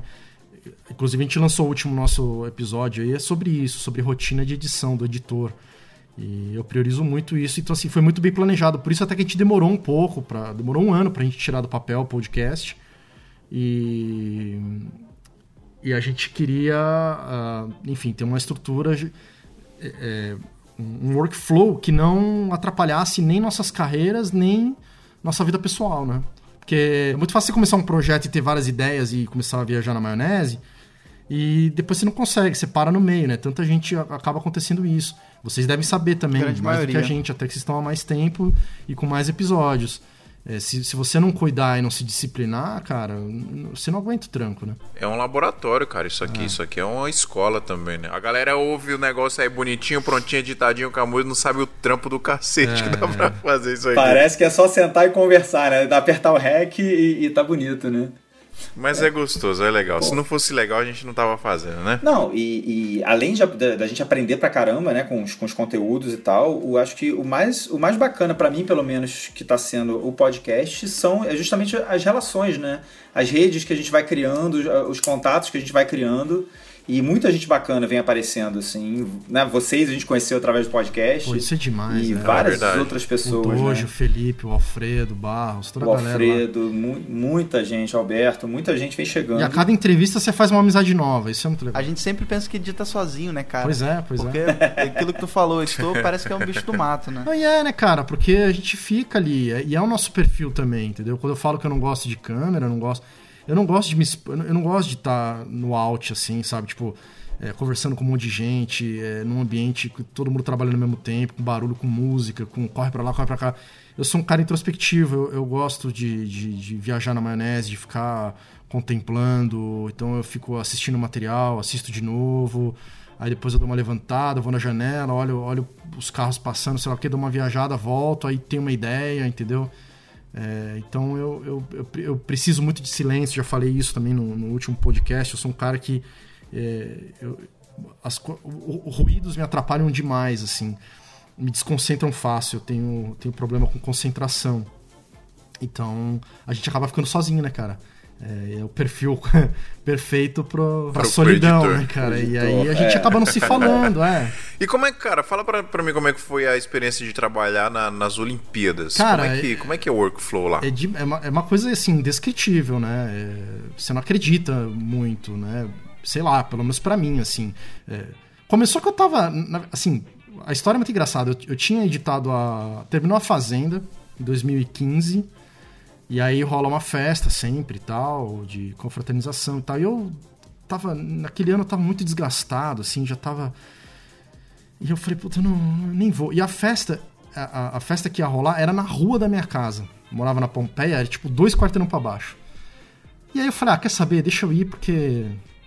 Vai, já, né? Já fiz três meses. Porque cansa muito, né? O, o reality show Aham, cansa muito. Eu imagina. já falei até num outro episódio também. A gente chamou os caras que fizeram com a gente lá pra falar sobre isso. É muito legal esse episódio. E você fica três meses deslocado, com horário invertido e tal. Enfim, tava cansado, aí eu fui pra festa. Na festa encontrei o, o coordenador, coordena todas as ilhas lá da Record e tal, o media manager lá. Ele falou. E ele já tava meio alto, né? Meio. E eu não, não era muito amigo dele naquela época. E aí eu vi o cara falei, ô, e aí, pô? E ele, ô, rapaz, e aí, não sei o que, pá, né? E aí começou aquela conversa de, né, de quem já deu umas bebidinhas pra lá e pra cá, né? Tanto eu quanto ele. E aí o cara virou pra mim assim, pô, você não quer ir pra Olimpíada? Eu falei, pô, claro que eu quero ir pra Olimpíada, né, brother? então, então eu vou te levar pra Olimpíada. Só que isso aí era. Se o cara. Não, se o cara me pergunta isso, eu falo, mas, mas cara, eu não sei, não sei jogar bola, É, não sei fazer jogar dardo, não sei fazer nada. Não, é que a gente tava ali só em editores, né? Eram editores, tá? então meio tava subentendido, assim, que ele falou, "Não, tô fazendo uma, É, tô fazendo uma equipe e tal. E aí eu, eu lembro que eu voltei pra casa, assim, a minha esposa falou, e aí, como é que foi lá? Ah, aquela coisa de sempre, né? Legal, revi a galera lá, mas já tá todo mundo meio cansado e tal. Aí eu falei assim, ah, eu, eu lembro aquele cara lá que eu falei, que fez treinamento com a gente e tal, não sei o que. Ah, sei. Ah, então, o cara- falou que vai me levar pra Olimpíada. Ela me olhou com uma cara assim, eu falei, ah, então, o cara, sei lá, né, vai saber, né? Não, de- devia estar muito louco, ela deve ter falado isso pra todo mundo da festa. Né? Aí, cara, passou o ano. Consideram assim, pra caramba. Não, rolou, é, rolou a, a virada do ano e tal, isso foi em dezembro, né? Virada do ano, janeiro, fevereiro, pá, aí pá, tava sem trabalho. Aí um dia me clicou assim, eu. Nossa, mano, aquele cara lá falou que ia me levar pra Olimpíada. Na Olimpíada é em julho. Tamo aqui em fevereiro, março, pô. Acho que eu vou dar uma ligada pro cara. Aí, mano, olha que, lou- que louco, né? Eu não tinha o telefone do cara, brother. Olha que burro, não peguei o telefone do cara. e aí que você vê, né, nessas coisas como funcionam, né? Comecei a entrar em contato com uma galera, cara. E a galera não me passava o telefone, brother. Um, Ué? um- um desconversava pra cá, o outro desconversava. Porque o cara é o media manager pica da Record, saca? Tipo, é o cara que Aham. treinou tudo lá, que fez a estrutura toda da fazenda, sei o quê. Então, assim. Essa área é meio ingrata, cara. Tem, tem muita, sabe? A galera, ó, eu, eu- eu- eu não vou passar o contato do cara porque o cara vai falar com o cara, é capaz dele Quem pegar vai um entregar trabalho. o ouro, né? É. Ah, e o cara não quer ser responsável de passar o contato de alguém importante, né? Porque se der merda, a culpa é dele. Não, mas nem É, tanto por isso, porque isso. eram brothers, tá ligado? Ou pelo menos eu Ah, achava que eram. e assim, ah, eu entrei em contato com alguns, uns deram uma sabonetada pra um lado, vaselinaram pro outro, mas cara, a gente é rato de internet, né? Aí, pá, pá, pá, fiquei assim. E, mas- e ele se esconde bem, esse cara. Enfim, achei ele lá, uma empresa dele. é, porque o cara, imagina, né? Ele deve ser. Meu, todo mundo vai atrás do cara pra, pra pedir trampo, pra, pra tudo, né? É, e até pra ficar, ó, quebrou não sei o que, quebrou não sei o que. Tipo, é tipo do cara que tá num cargo que não dá pro cara ficar da- dando o telefone dele pra todo mundo, né? Enfim, É. aí eu achei lá e liguei pro cara. E ele falou, pô, Rafa, não sei o que, nossa, cara, tô fazendo a lista agora, me manda teu currículo, assim. Aí eu falei, ah, o cara ficou sem graça, tá ligado? Que eu liguei pra ele e falou assim. Ah, manda o currículo aí que eu tô mandando um agora. miguezão. é, e eu falei, bom, vou entrar na onda, vou mandar, né? Seja o que Deus quiser, tipo, beleza. Ele ficou sem graça, eu vou entrar no jogo dele e mando o currículo e o cara. Depois, com certeza, nunca mais vai vir falar comigo. É, ou, sei lá, até eu encontrar ele em outro trabalho qualquer, ele vai ficar sem graça. Enfim, sei lá, tá ligado? Vai te Tipo, bloquear, né? é, mandei. Falei, ah, ainda, ainda acho que não chegou nesse nível do cara me bloquear, tá ligado? Então eu falei, pô, mandei. Falei, ah, tá aqui, cara. Aí ele, um belo dia, deu, sei lá, um- uma semana me ligaram. Ah, você que é o Rafael? Eu falei, sou, ah, então, aqui é da Record. Estamos ligando em nome do, do, do cara aqui. Não vou falar só pra não, não ficarem também atrás do cara aí. Mas é, é um amigo meu. é, e, e hoje já amigão meu aqui. Enfim, aí me chamaram, assinei contrato e tal. Eu não acreditava, né? Quando me ligaram. Eu falei, caraca, mano, deu certo, que loucura isso. E aí fui, fui. Ah, é fantástico, cara. É uma experiência assim. Não, não foi no Rio, né? Então, assim, não teve aquela coisa de ser no exterior, de ser uma, completamente uma experiência de Olimpíada, de tipo, ah, vai pro Japão, vai para Londres. Sim, Mas sim, assim, sim. é muito legal. Você tem o centro de broadcast lá, no- que montaram no Rio de Janeiro. É, tem todas as televisões do mundo lá. Então a gente. A Record tinha lá um, um estúdio e a gente ia. Enfim, você vai passando pela TV coreana, pela cubana, pela italiana. E às vezes tá aberto e sai um monte de coreano falando aquelas loucuras deles lá. E aí uns italianos falando alto. Aí você pega o elevador com um monte de negão da África. E aí você passa, tem uns seguranças mal encarados. É a CNN que, tipo, não deixa ninguém chegar perto do, do estúdio. Cria uma área de isola- isolamento. Então rola um intercâmbio, assim, muito legal. Muito legal mesmo, assim. Que loucura, cara. E como é que o workflow, assim, como é que chega o material pra você? O que, que você tem que editar? A Olimpíada em específico é bem curioso, porque assim, ela te. É um trabalho que foi bem leve, só que ao mesmo tempo exigiu quase tudo de skill que eu tenho. Então, assim, por quê? Porque o- a gente foi, na verdade, com o Jornal da Record. Eu fui como editor do Jornal da Record. Então a gente botava as matérias no ar sobre a Olimpíada às 8 horas da noite no, no jornal. Só que o que acontecia? A gente não, não, não tinha tanta matéria assim pra editar. As matérias geralmente eram entrevistas, eram coisas meio que simples até, sabe? Tipo, era o repórter chegando, falando: olha, estamos aqui, olha só quanta gente. aqui." Aí mostra a, gen- a gente tarada toda lá. Aí estamos aqui com fulano, aí fala, sobe o som de, de, um- de uma luta dele ali, de uma imagem que foi gerada ali. É uma coisa bem de reportagem, né? Não, não é muito difícil. Quem já trabalhou com isso sabe que não é muito difícil. Só que o problema, cara, é que você precisa ser muito rápido É, e, e ter sangue frio. Porque, por exemplo, eu tava lá editando e. E aí me deram um toque assim: olha, a, a Rafaela. Esqueci o sobrenome dela lá. Rafaela. é, aquela menina negra do judô que ganhou a medalha de ouro. Esqueci o sobrenome dela, Rafaela. Ela tá. Porque o judô que acontece? Ele vai, ele vai rolando uma luta atrás da outra. A cada 40. Então ela, a menina lutava, parava 40 minutos, aí começava a outra luta dela. Tipo, ela passava das, das oitavas pras quartas, das quartas pra semi, e ela foi passando.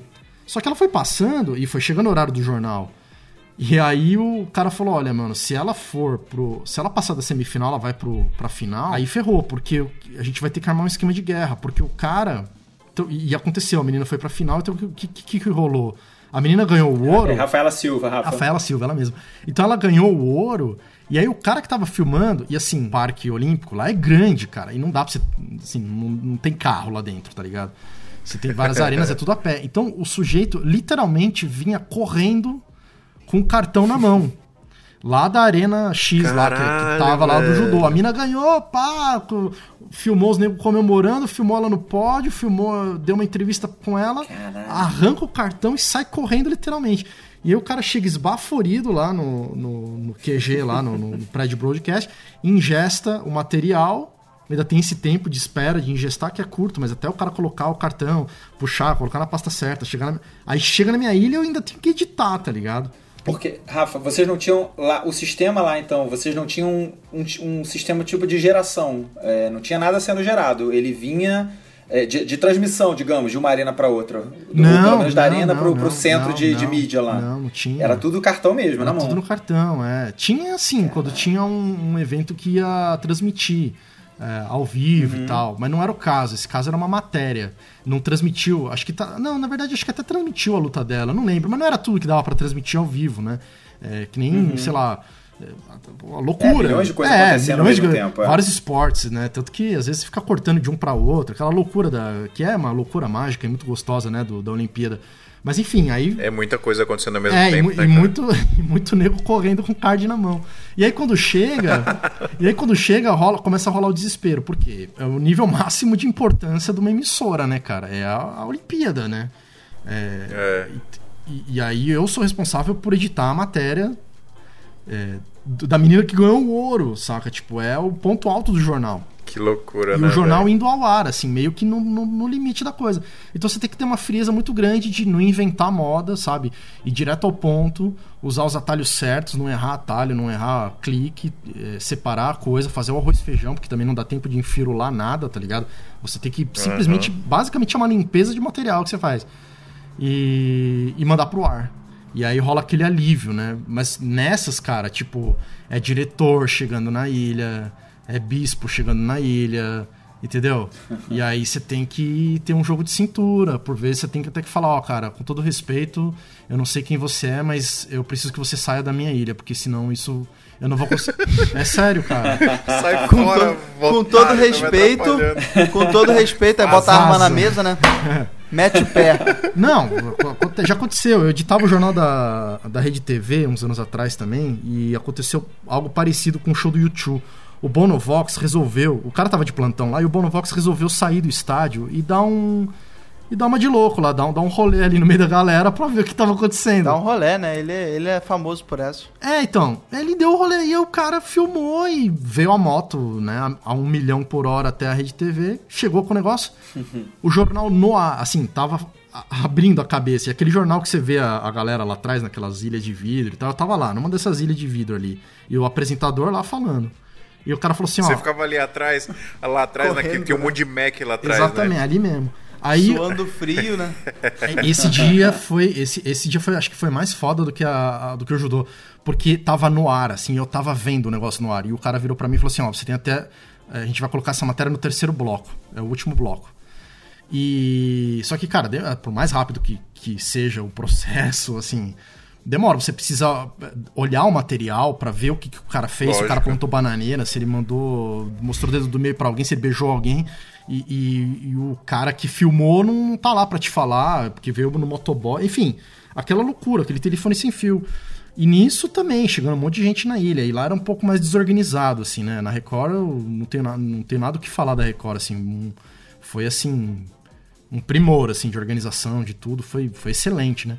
Mas na Rede TV não, é- não Eu- era bem assim. E aí que, cara... Uma vez, eu, eu- uma vez eu, eu, eu, conversei com um cara que é editor de TV, de telejornal, na verdade, no SBT, e ele falou que o- a, a técnica que ele desenvolveu depois de muito tempo de dor de cabeça, ele monta qualquer coisa que apareça no material, É, ele dá aquela é olhada, sabe, aquele skimming, É.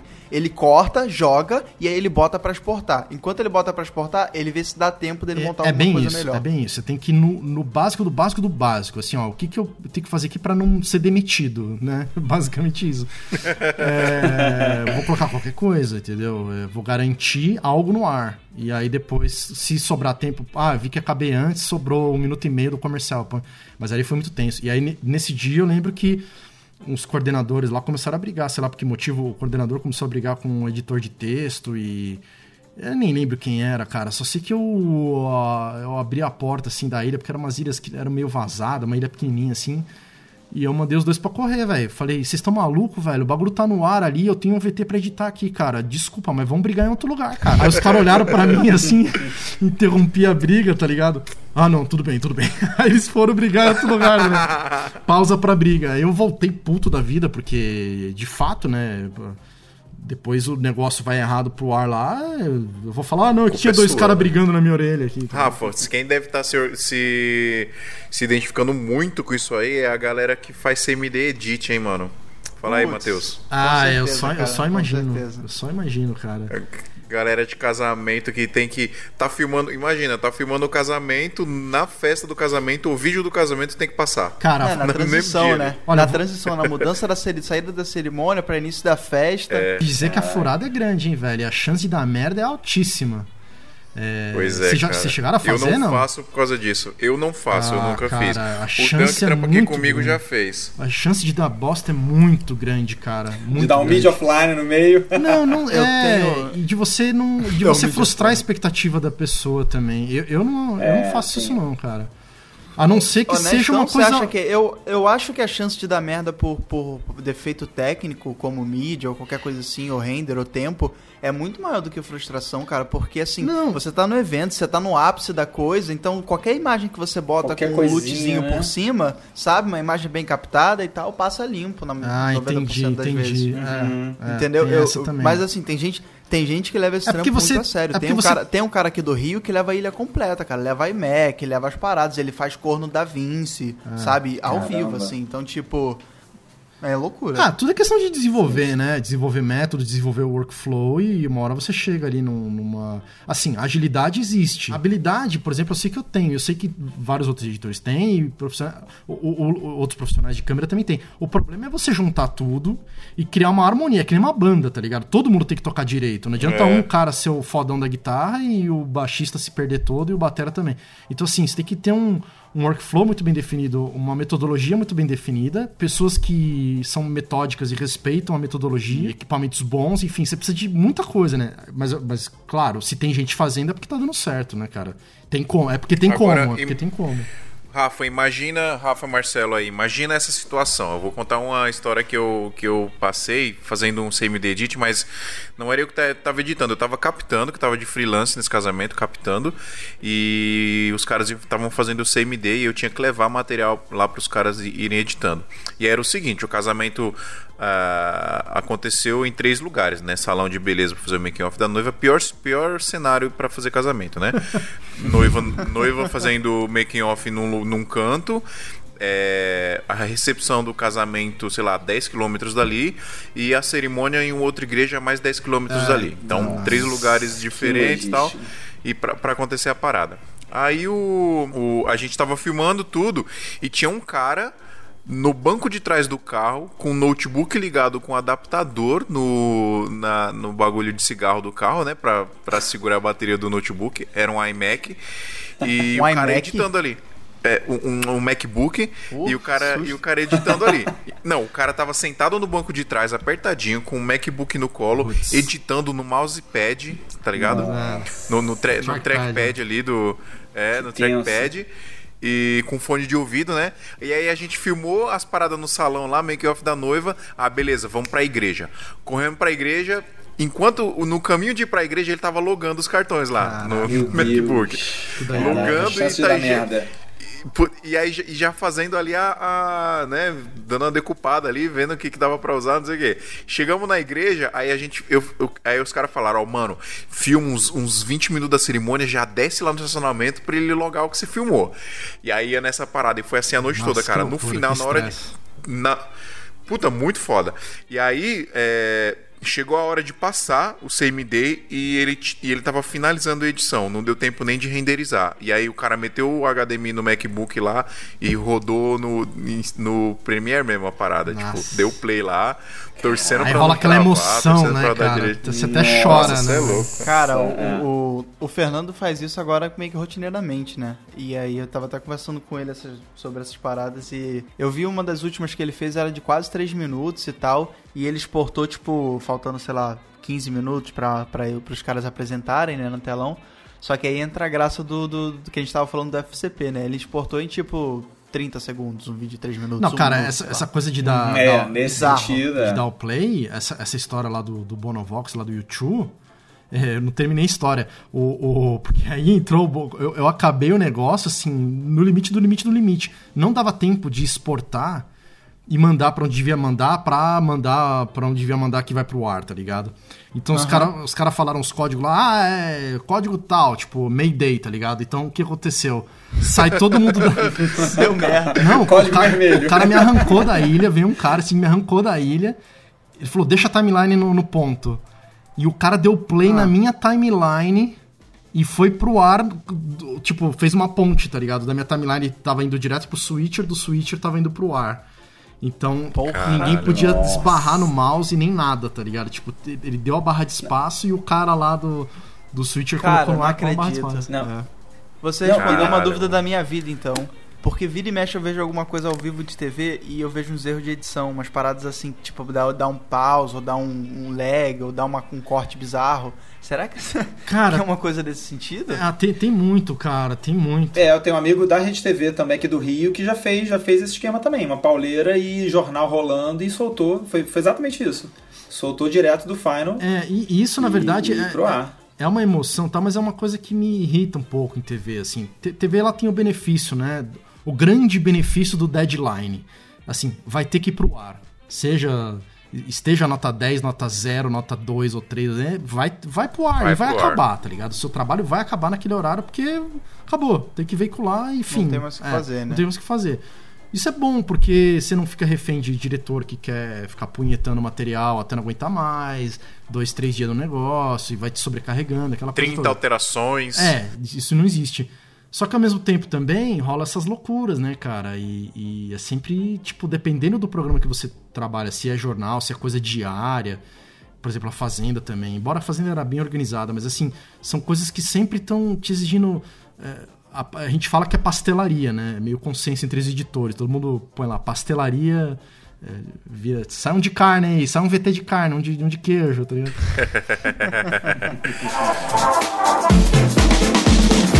Cara, pra gente, pra gente partir pra finalizar aqui nosso papo, eu queria. A gente tá falando muito aqui de software de edição. Ah, é, ah editei não sei onde, editei no, no FPC, editei no Avid. Eu, eu queria que vocês SPC, falassem aí. no- No SPC, no Esse aí eu já editei também. Eu queria que vocês falassem aí dos softwares que, que vieram à mente de vocês aí, que vocês conhecem e, e, que, e o que, os que vocês já trabalharam e que vocês me dissessem aí quais que vocês gostam mais e a particularidade de cada um. Cara, eu sou suspeito pra falar, porque, né, eu tenho uma página sobre Final Cut 10, então eu gosto muito realmente do, do, do Final, mas eu tenho a consciência, assim, de que cada um tem seus pontos fortes e fracos, né? É, eu acho assim, em, em termos de, de estabilidade, né, tem aquela coisa do Avid que todo mundo diz, porque o Avid também não é só um software, né? Ele tem todo um tem todo um, um ecossistema por trás de, de hardware ali. Então eu sei que tem essa questão de, de organização de mídia, que tem essa questão de, de estabilidade, que ele é muito forte. O DaVinci eu ainda tenho que, que, que me aprofundar mais, assim, eu conheço muito por cima, mas eu acho que junto com o Final, ele é né, da- da- das novidades aí da, da- dos softwares mais novos, né, escritos mais recentemente, para mim eu acho que ele é, é o mais interessante junto com o Final. E eu tenho muita curiosidade pelo, não sei se vocês têm contato com Lightworks, se vocês já usaram. Eu nem ouvi falar. Eu tenho muita Lightworks. Lightworks se chama, e eu tenho muita Eles curiosidade. não eram, eles não eram software de edição mega antigo, na época, nos primeiros NLIs? Não era uma parada dessa? Eles voltaram agora? Não, eu acho que eles, eles tinham alguns softwares sim antigos, eu não lembro exatamente, não cheguei a mexer, mas eu acho que eles mexem também com composição, né? Eu não, eu não, não- sei se estou falando besteira. É o Lightworks, eu não sei, Rafa, se ele faz, se ele faz efeito, se ele faz composição, mas eu, eu ele é um que tá na fila assim, eu tenho ele baixado aqui, eu já dei uma futucada nele. Eu tenho muito interesse de me aprofundar porque ele é um software gratuito. Então, e como eu dou aula, eu tenho interesse assim de, de pensar coisas que, eu- que eu posso levar para um aluno aprender, edição de qualquer forma, independente de software, para ensinar edição mesmo. E o cara não tem obrigação de comprar uma licença de Premiere, de comprar, pagar 300 pratas no Final 10, ou ah, tem a vantagem do Lightworks de ser Mac e PC também. Então eu tenho É, é muita bem curiosidade de me aprofundar, assim, até aproveitando o canal aqui, se tiver alguém que, que mexa com Lightworks, se quiser entrar em contato pra gente trocar uma ideia, fica à vontade, assim, vou, vou- tenho, tenho super interesse em, em- em conhecer isso. É, Tem o Lightworks, tem o, o Hit Film, né? Que também é um que Hit tem, Film, tem é. gerado um, um certo sucesso. Que alguém sabe o que aconteceu com, com o Smoke? É, Cheguei a usar pessoal o Smoke por um tempo. Virou fumaça. Ah! Tudum! O garoto dormiu com bozo. Porque eu cheguei a usar o Smoke e ele era gratuito para uso. O DaVinci também é um que é gratuito. Ele é certo gratuito, ponto, é, Mas você exatamente. consegue editar, consegue exportar sem marca d'água. Então, assim, para usuário normal, é praticamente tudo no DaVinci é gratuito, né? Não, e tem o Vegas também, né? Que o Vegas saiu da Sony, né? Outra empresa comprou, se eu não me engano. E mais uma opção aí. Mas também eu ouço falar a respeito de, de pessoas usando, mas não sei, não sei em que pé tá, né? Nesse O momento. Vegas, ele, ele, ele, ele leva a- a característica do, do Final 7 com um pouco de Premiere, mas ele tem uma estabilidade um pouco maior. Eu usei bastante o Vegas e eu curto, mas assim, é muito retógrafo. Você vê a, a, a- interface assim, do usuário, parece um negócio escrito em 2005, sabe? Mas mesmo, é porque saiu uma versão 15, se eu não me engano. Será que essa Sim, versão é ah, eu mesma usei pegada? até a 12, cara. Não sei exatamente como ah, é que tá. tá. Usei É, eu não sei. 12. Essa nova empresa que comprou, nem lembro o nome agora, mas eu não sei o que, que eles fizeram exatamente, mas ele tá por aí, né? E eu acho sensacional. E tem agora o. Eu esqueci o nome. Rough Cut? Não.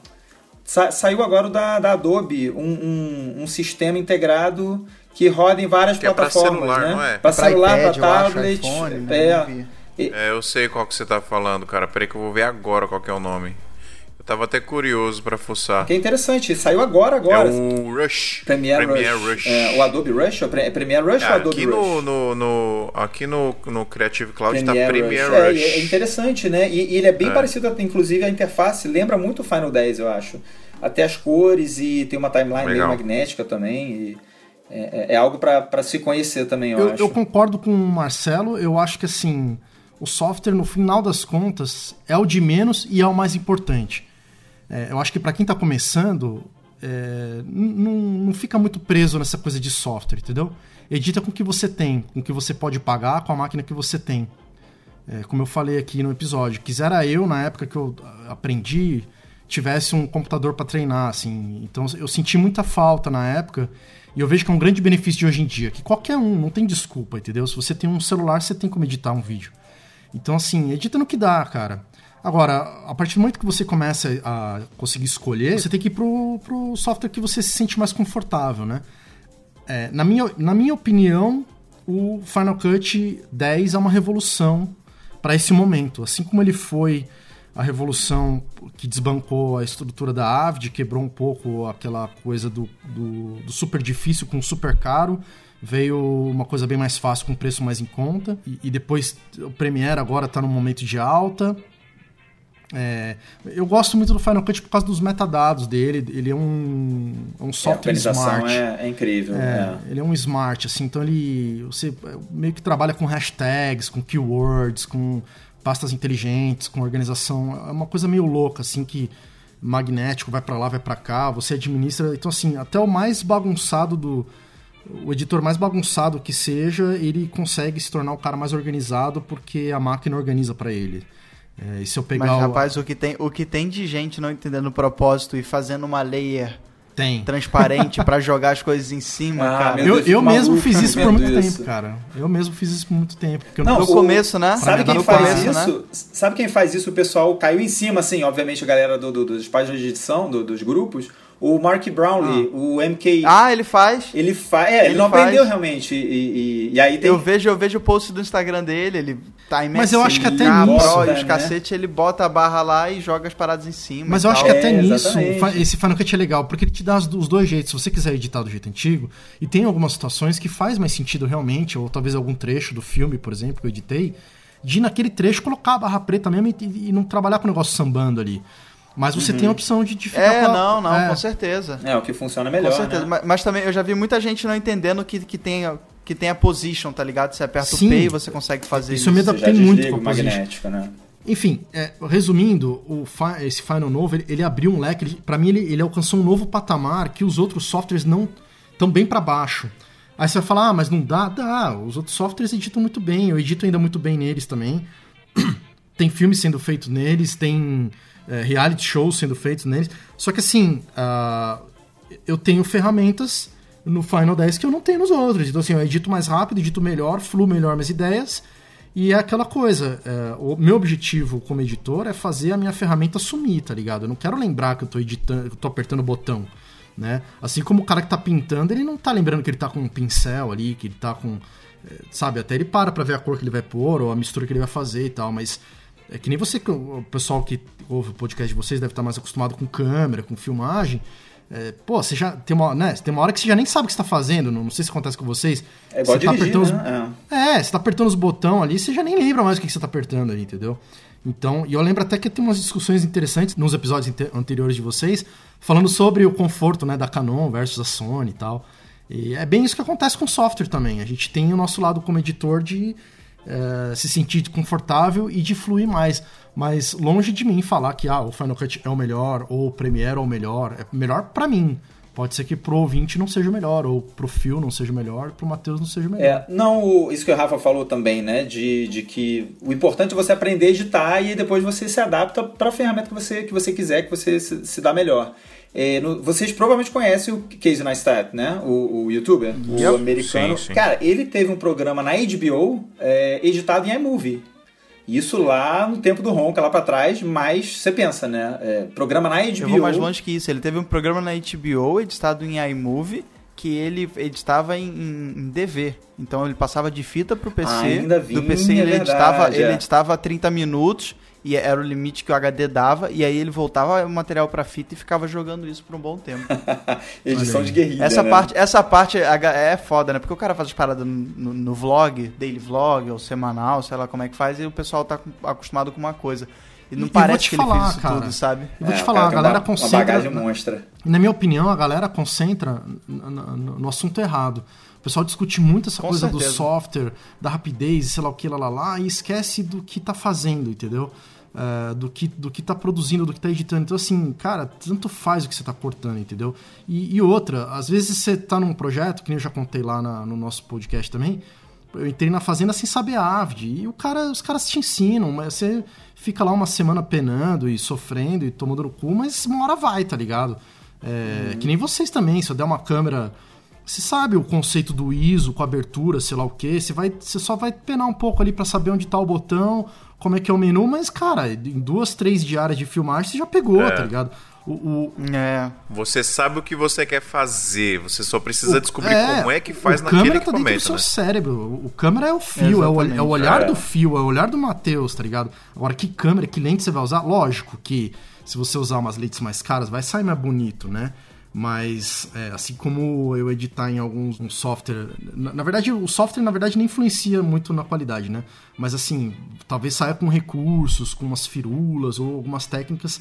Mas, cara, é- montagem é, é cortar e colar, cara. É cortar e colar. Se você tá cortando e colando, Eu acho que é o que a gente sempre fala aqui também, cara, sobre equipamento. A galera é, pergunta muito é, sobre equipamento pra, pra gente que, que trabalha produzindo conteúdo e posta nas redes sociais e tal. Uma das primeiras coisas que a galera vem perguntar câmera é, "Pô, você qual usa?" câmera que você tá usando? É.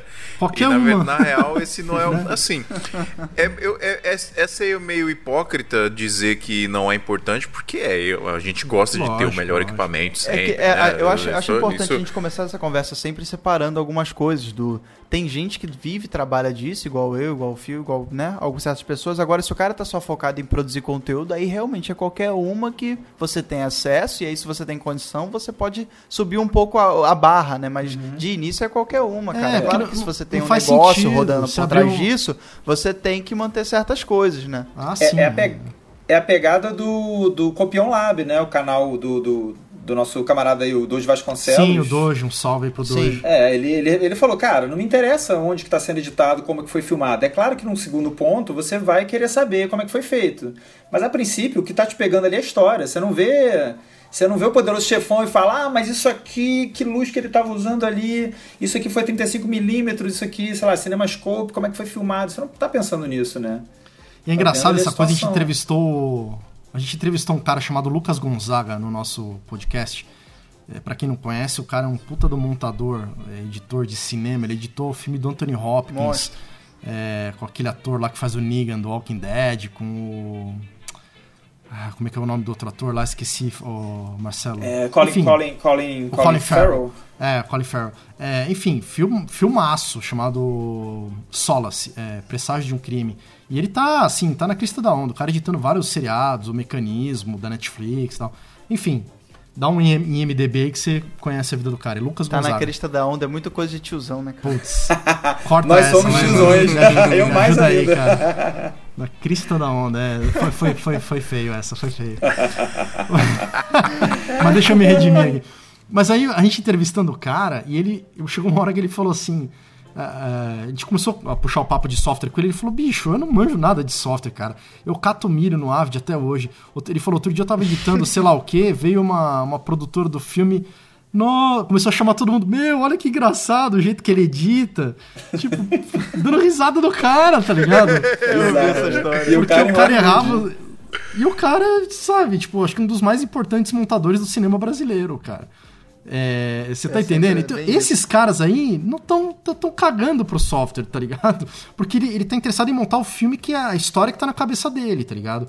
O conteúdo que tá na cabeça dele. Ele tá preocupado em ver aquele material e falar como é que eu vou contar isso. Que é o que o Doji bate muito nessa tecla também no, no, no, no canal do YouTube dele, o Copião Lab. Vale a pena.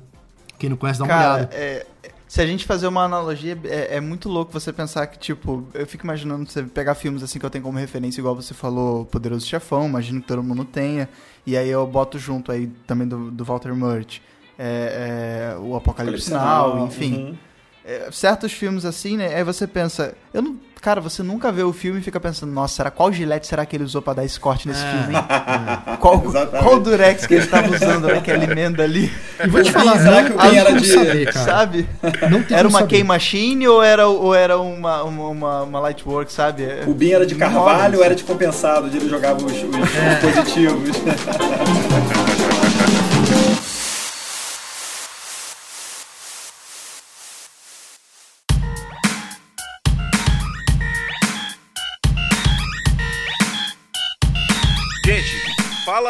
do podcast de vocês, porque eu falei lá no começo, mas eu falei muito por cima. Então conta aí o, o que é o sala de edição e como que a galera acha vocês aí nas redes sociais, Cara, o site, Sala de etc. Edição, como a gente falou, né, a gente contou toda a história dele, mas é assim, é um podcast de pós-produção audiovisual que a gente tenta passar ali as nossas experiências que a gente já teve, as nossas ah, as coisas que incomodam a gente, que alegram a gente, enfim, falar, né, um exercício de falar sobre a nossa profissão, falar sobre o nosso dia a dia, entrar em contato com outros editores, entrevistar outros editores, Chamar outros pessoas editores. falar. É. É, e aprender com esses outros editores também, e também com o nosso público. A gente tem aprendido muito com o feedback que a galera tem dado.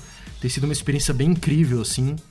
É, saber que a gente pode fazer diferença na vida de tanta gente e, e eles ao mesmo tempo fazerem diferença na nossa, assim. É muito legal. A experiência de fazer um podcast eu indico pra todo mundo, né? Independente até do assunto que você tenha. Cara, eu incentivo muito. Compra um gravador. Não precisa nem comprar gravador. Pega o seu, o seu smartphone e sai gravando qualquer abobrinha e coloca no ar. É muito legal, muito legal. Então tem sido uma terapia, cara. É, é muito bacana. Eu tenho E gostado para muito. encontrar o podcast, né? Se chama Sala de Edição. Ele pode ser encontrado no iTunes, nos agregadores de, de, de Android, qualquer agregador de Android. Ah, a gente tá no. Spotify também, no Google Podcast, por exemplo. No Spotify. E a gente tá esperando. Tamo no YouTube também. No Tamo no Deezer. YouTube. Também tem no YouTube. Se quiser dar um play ali no computador, ele tá disponível por ali. No nosso site, saladeedição.com.br, tem o MP3 também, se eventualmente você E quiser tem um baixar. player lá também, tem um player, dá pra ouvir direto do site. Isso. E a gente tá esperando entrar no Deezer. O Deezer aí tá, tá cozinhando a gente É, já o há uns Deezer é meses. uma interrogação que a gente tá sem entender até hoje. Já entrou em tudo que é lugar e. A gente tá com problema com o Deezer também, cara. Só lá que a gente não conseguiu colocar ainda. Não sei porquê. E tem uma galera que cobra. Ah, cara, mas aí é igual a galera que cobra pra botar aplicativo no Windows Phone. Ah. Agora vocês vão ter noção que vocês estão errados. Não, mas eu entendo, sabe por quê? O Deezer, é, ele tem parceria com a TIM, né? A galera que tem que usa TIM não, não, não come o- o- os dados do cara, o cara fazendo streaming pelo Deezer. É, se você, por exemplo, segue no Spotify um podcast, ou se tu usa um aplicativo igual eu uso no iPhone, o que vem de fábrica e tal, bota pra baixar quando tu tiver no Wi-Fi, cara. Porque aí assim que você chega em É, casa, é já baixa, legal. assim que sair a atualização, então, tipo, eu não baixo podcast nunca. Tá sempre baixando também quando eu não. chego em Eu casa, deixo quando eu meus saio, favoritos, já tá tudo é. no, no celular. Exato, é, é, eu também faço assim. E, e um jeito de não deixar encher também é você falar pra quando você. Depende do agregador, né? Do- no da Apple rola isso. Pra quando você terminar o episódio, ele já apaga já e não fica acumulando é, espaço e acabando com o teu espaço do, do- É, celular, exatamente. né? Não, e uma coisa muito importante aqui pra falar pra galera. Usa tamanho do alto também, tá? Mesmo esquema aí, iTunes, no podcasts lá do iPhone, do, do iOS, né? Spotify, Google Podcast, todos os agregadores. E o, o mais importante de tudo, galera, pra ouvir podcast no Spotify não paga. Então você pode baixar o Spotify, não precisa fazer conta, nada. É, não, é, o É é gratuito. é. Não paga, é gratuito. Você pode ir lá, baixar o podcast. Ah, então não tem desculpa, é, pô. só ir lá e baixar. Assim, pra galera que tem. Pra galera que tem uma dificuldade, assim, eu ainda sinto muita dificuldade a galera mais velha, até uma galera da nossa geração aqui, que eu, eu e o Marcelo, a gente já tá dos 35 pros 40 ali, né? E, e mesmo a nossa galera de editor e tal, é uma galera que não, muita gente não ouve, não, não tá acostumado com. É, é- é difícil mesmo. Podcast é uma coisa, até hoje me perguntam, ah, o que que é podcast? né? É, o pessoal não Então, sabe assim, eu aconselho a, a ir no nativo. Se você tem iPhone, usa o, o aplicativo que já tem. Se você tem o, o Android, usa o Google Podcasts. É, não tem muito erro, cara. É, são, são aplicativos simples que, Não tem muita complicação, já estão no seu celular ali. Só baixar, vai na lupinha, procura sala de edição, procura Santa Mãe do Exato e, e, e, e dá um tiquezinho lá. Igual você assina um canal do YouTube, só dá um tiquezinho lá assinando. Toda vez que lançar um episódio novo vai aparecer lá, já era. Como é que vocês estão no, no Instagram, mano? Sala de edição também. Não, mas vocês, pessoal. Ah, Ah, pessoal, o meu é Rafa Costa 83 pra caguetar minha idade, né? e o meu é Marcelo Frodo, pra, pra entregar também o, do que, que eu gosto aí, né? De, de que filme que eu gosto. É, é só, é só nerdzão que tem nessas coisas, eu não acredito, né, cara?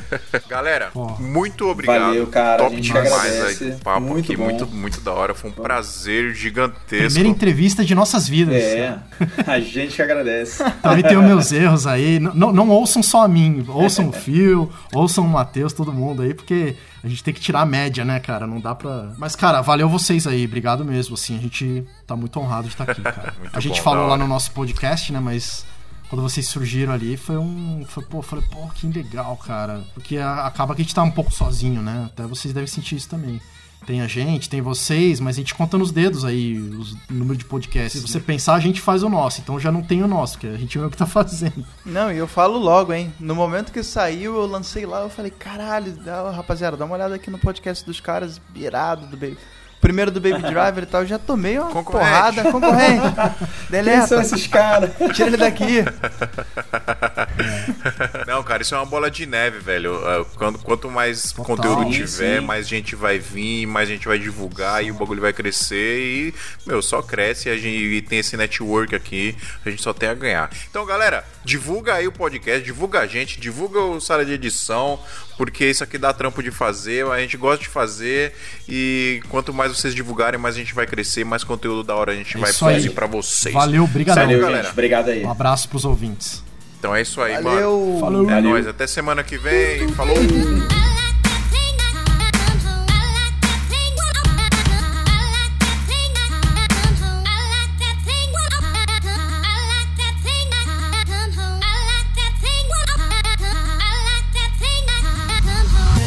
É chuchu teteia, não gasta na internet. Chuchu Esse, Teteia é esse aí foi das velho também, antigas, hein?